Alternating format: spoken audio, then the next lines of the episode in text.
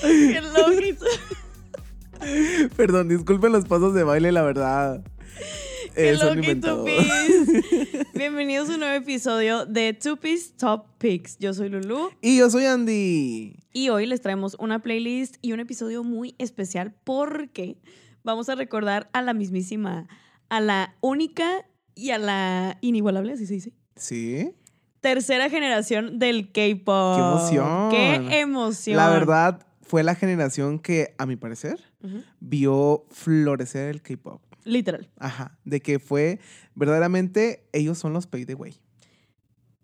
Uh, en au. Y sí, Todos, y sí. y porque sí. la tercera generación está cañona. Exactamente. O sea, tenemos grupos. Bueno, no. Ahorita les decimos de que con la playlist. Ajá. Pero verdaderamente la tercera generación siento que fue de las, de las mejores generaciones en el K-pop.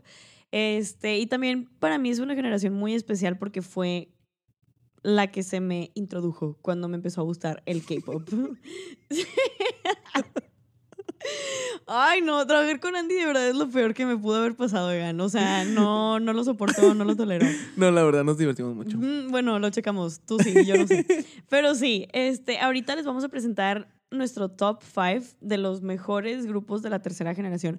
Obviamente va a haber menciones honoríficas al final porque no podemos, o sea, no nada más podemos nombrar a cinco grupos, pero vamos a nombrar los grupos más icónicos de Sí, esta sí. generación. Qué emoción. Exactamente. Pero bueno, hay que empezar ya. Exacto. Estoy muy entusiasmado. Yo y pues porque la tercera generación, pues yo creo que fue cuando yo eh, me metí más de lleno al K-pop. sí. Pero pues, ¿cuál es el primero? El primero, nuestro top number one Ajá. pick para esta playlist es nada más ni nada menos que BTS. Empezando con todo. BTS con su canción de Danger que salió en el 2014. Esta no es una canción debut de BTS, sino eh, creo que fue, espérenme, salió con su álbum en el 2014 de Dark and Wild, Ok. pero el debut fue No More Dream, que si me dicen a mí, icónica esa canción. Y Pero sí. quisimos poner Danger porque Danger fue cuando BTS empezó a obtener como que más popularidad. Sí, sí, este sí. fue cuando todo mundo y los idols y así volteaban como que "¡Ah! Danger de BTS, ¿cómo? Y que en los music shows y en todos lados de que la cantaban, era como que la canción del momento. Por eso se empezaron a hacer más reconocidos. Sí, Era exactamente. Danger de BTS, no puede faltar. Exactamente. qué padre, o sea, y ver dónde están ahorita. Exacto, o sea, porque era en el tiempo en donde BTS literal lo daba todo, dejaba de que, ay, sus blood, sweat and tears, de que en los escenarios. Ajá. Eh, pero, pero se me fue el pensamiento bien cañón. Pero lo daba todo. Gracias, pero lo daban Ajá. todo. No estoy diciendo que ahorita en años posteriores ah, no lo hayan dado todo, pero aquí literal se ve como que toda la pasión que traía de que BTS para que si los music shows, que si las premiaciones, en todos lados. Y cuando salió Danger, estoy segura de que si hubiera existido de que TikTok para ese entonces, No, hombre, le todo el mundo, tren. exacto, Sí, sí, literal, sí. todo el mundo hubiera estado bailando de que Danger, no es broma, porque Danger es, fue la canción. O sea, sabemos que BTS siguió con éxitos y ahorita están en un lugar como que muy inalcanzable en la industria, Sí, la verdad. pongámoslo así. Este, pero Danger fue como cuando estaban en su peak era, o sea, era cuando estaban literal llegando, ay, llegando de que a la cima me tronó mi hombro, una tronó. disculpa. Ah, tanto sí se le alcanza Sí, de BTS que se tuvo exactamente. que... me tronó el hombro, me lo desloqué. Oye, pero algo muy importante que dices tú, o sea, fue como que el verdadero de aquí para adelante. Exactamente. O sea, de ahí ya no bajaron. No, literal fue. O sea, sé que con No More Dream, No, y así como que estaban batallando un poquito, pero una vez que salió Danger, después salió, no me acuerdo bien de los, del orden, no me funen, pero salió de que I Need You, Run, o sea, salieron canciones que fue como que hit after hit Ajá, after hit. sí. Yo O sea, temazo que tras temazo Ajá, temazo. exactamente. Que ya de ahí no volvieron. O sea, fueron BTS, exactamente. Y ahorita siguen siendo. Eh, no, siguen siendo, pero están on a break, di. Sí, pero pues eh, siguen sacando música los chicos. O sea, ya sabemos que ahorita están en un break. Sí. Pero siguen sacando música. No, y siempre van a seguir siendo relevantes. O sea, quieras o no, Claro. BTS va a ser BTS de por vida. Y ni modo. Y ni modo. Pues bueno, ¿cuál es el top number two, Andy? Le hice así. Es que no puedo gritar como Lulu. Lulu, para los que nos están escuchando y nos están viendo, Lulu, el, el pasado episodio que grabamos de, de, este, de K-Pop News, se emocionaba además con las, con las notas. Exacto. Y yo también, pero yo no grito así. pero Andy ahorita. Yo, ¡Wow! ¡Woo! Ándale, ahí está. Blackpink. Eso, Blackpink, nuestro top number two. ¿Con cuál canción? Whistle. Exactamente. Pam, pam. ¡Pam! Oye, canción icónica. Exacto. ¿Qué me tienes que decir? Es la, bueno, primeramente es la canción debut de Blackpink. Bueno, se estrenaron dos. Se estrenó Whistle junto con Bumbaya. Exacto.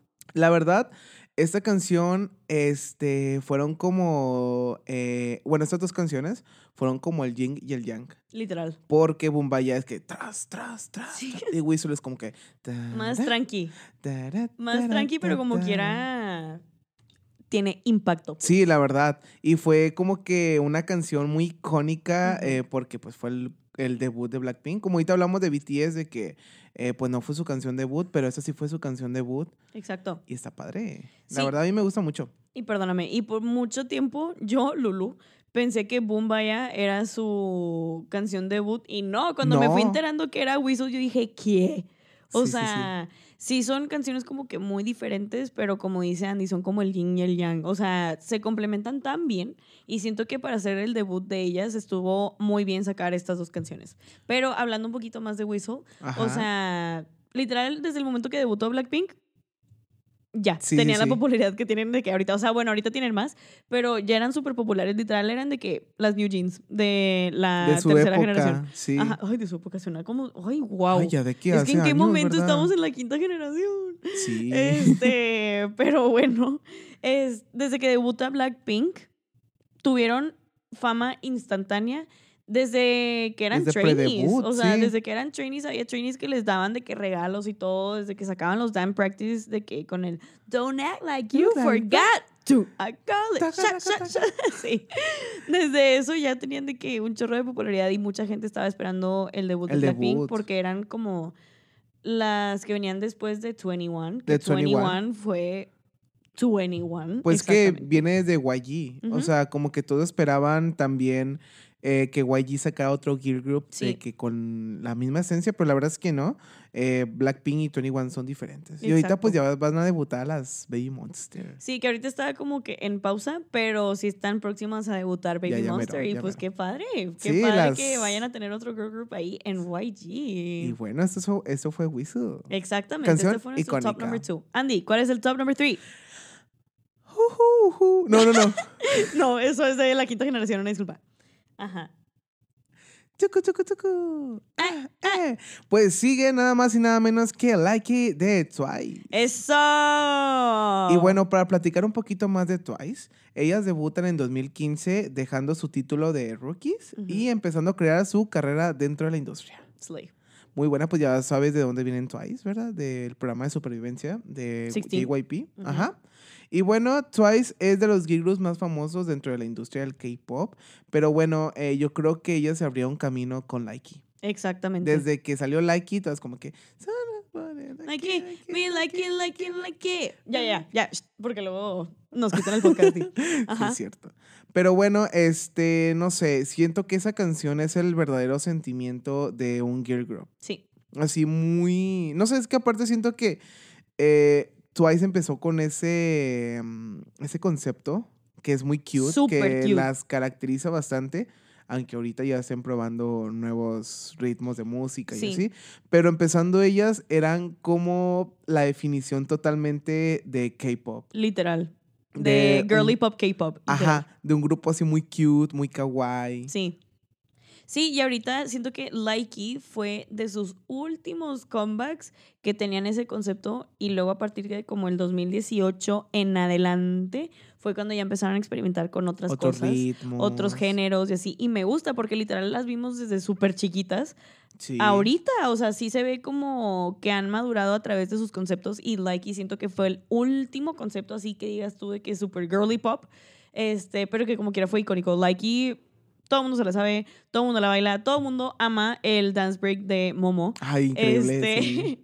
y por eso la decidimos poner de nuestro top number 3. Andy, ¿te parece si continuamos con el top number 4? A ver, Lulu, ¿qué más nos traes? Para nuestro top number 4 tenemos nada más y nada menos que la canción de Call Me Baby Oh de. EXO. Ah, tomamos EXO. Exactamente. Y esta ver, a ver, canción sale en el 2015. Para los que no sabían un poquito de contexto, EXO cuando debuta, debutaron con EXO-M y EXO-K. EXO-M fue por, la M es por el mandarín, o sea, porque su como target era el mercado chino. Ok. Y EXO-K era enfocado de que para Ah, Corea. Corea, ajá. Pero tenían un chorro de miembros. Eh, Era como el pretest de NCT, literal. Ok. Este, y después de varios años ten- tenían los mismos comebacks, nada más que en chino y en coreano y así.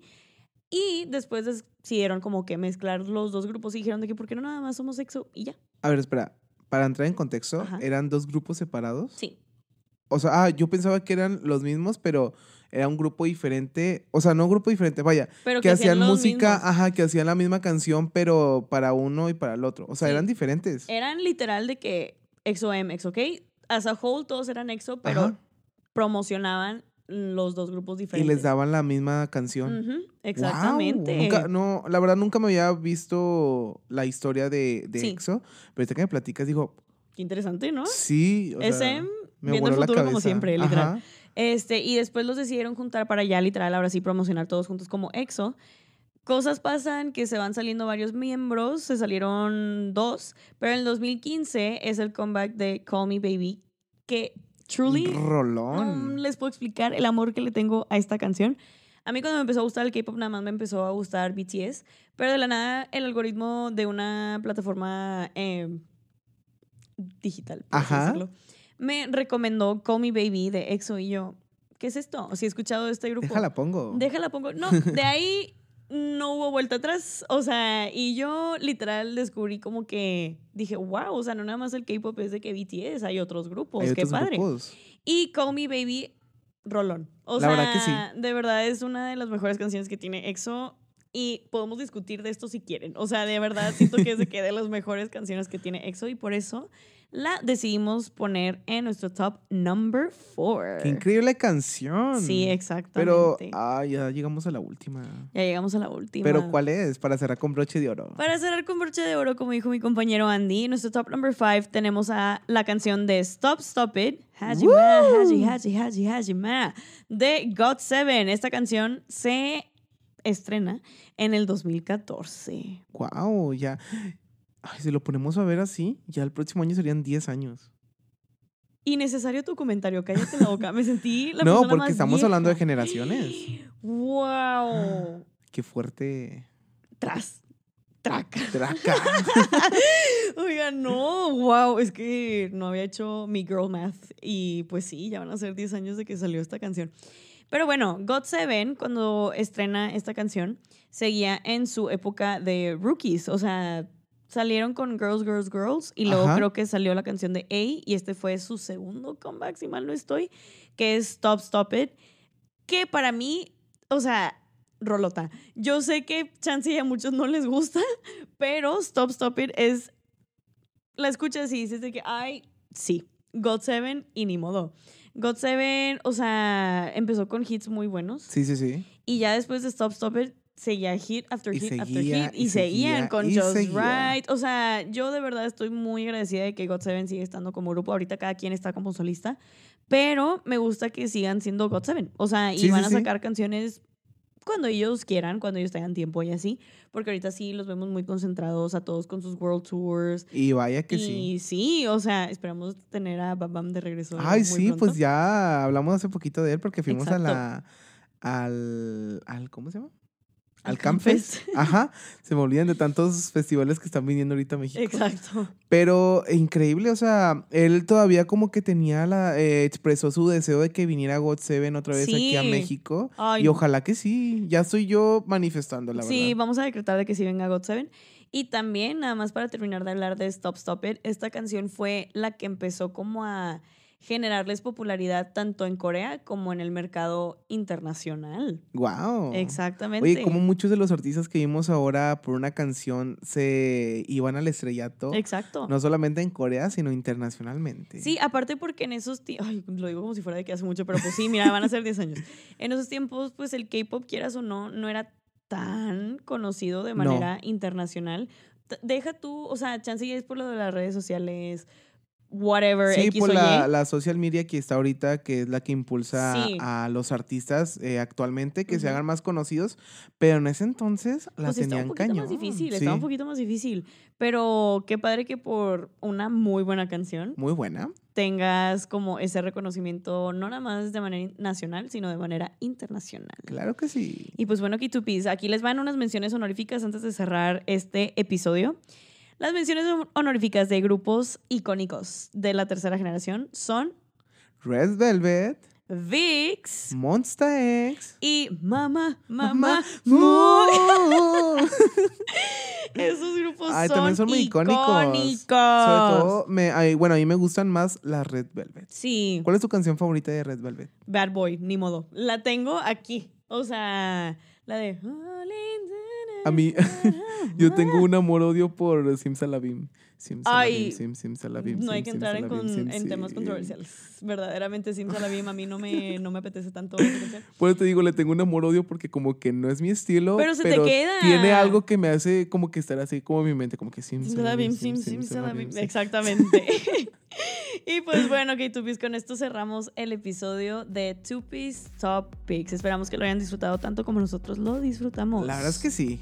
Un playlist muy completo. Exactamente. Y bueno, K2Ps, eh, si no se quieren perder, este, pues más playlists padres, sigan todos los capítulos. Estén atentos a los próximos capítulos que vamos a sacar. Exactamente. Y recuerden escuchar la playlist que hicimos específicamente para este episodio. Ah, claro, también. También recuerden darnos follow en todas nuestras redes sociales en donde nos pueden encontrar como K2PIA, K-T-O-O-P-I-A. Y nada, K2Ps, yo fui Lulu. Y yo, Andy, hasta luego. Y ¡año! ¡año!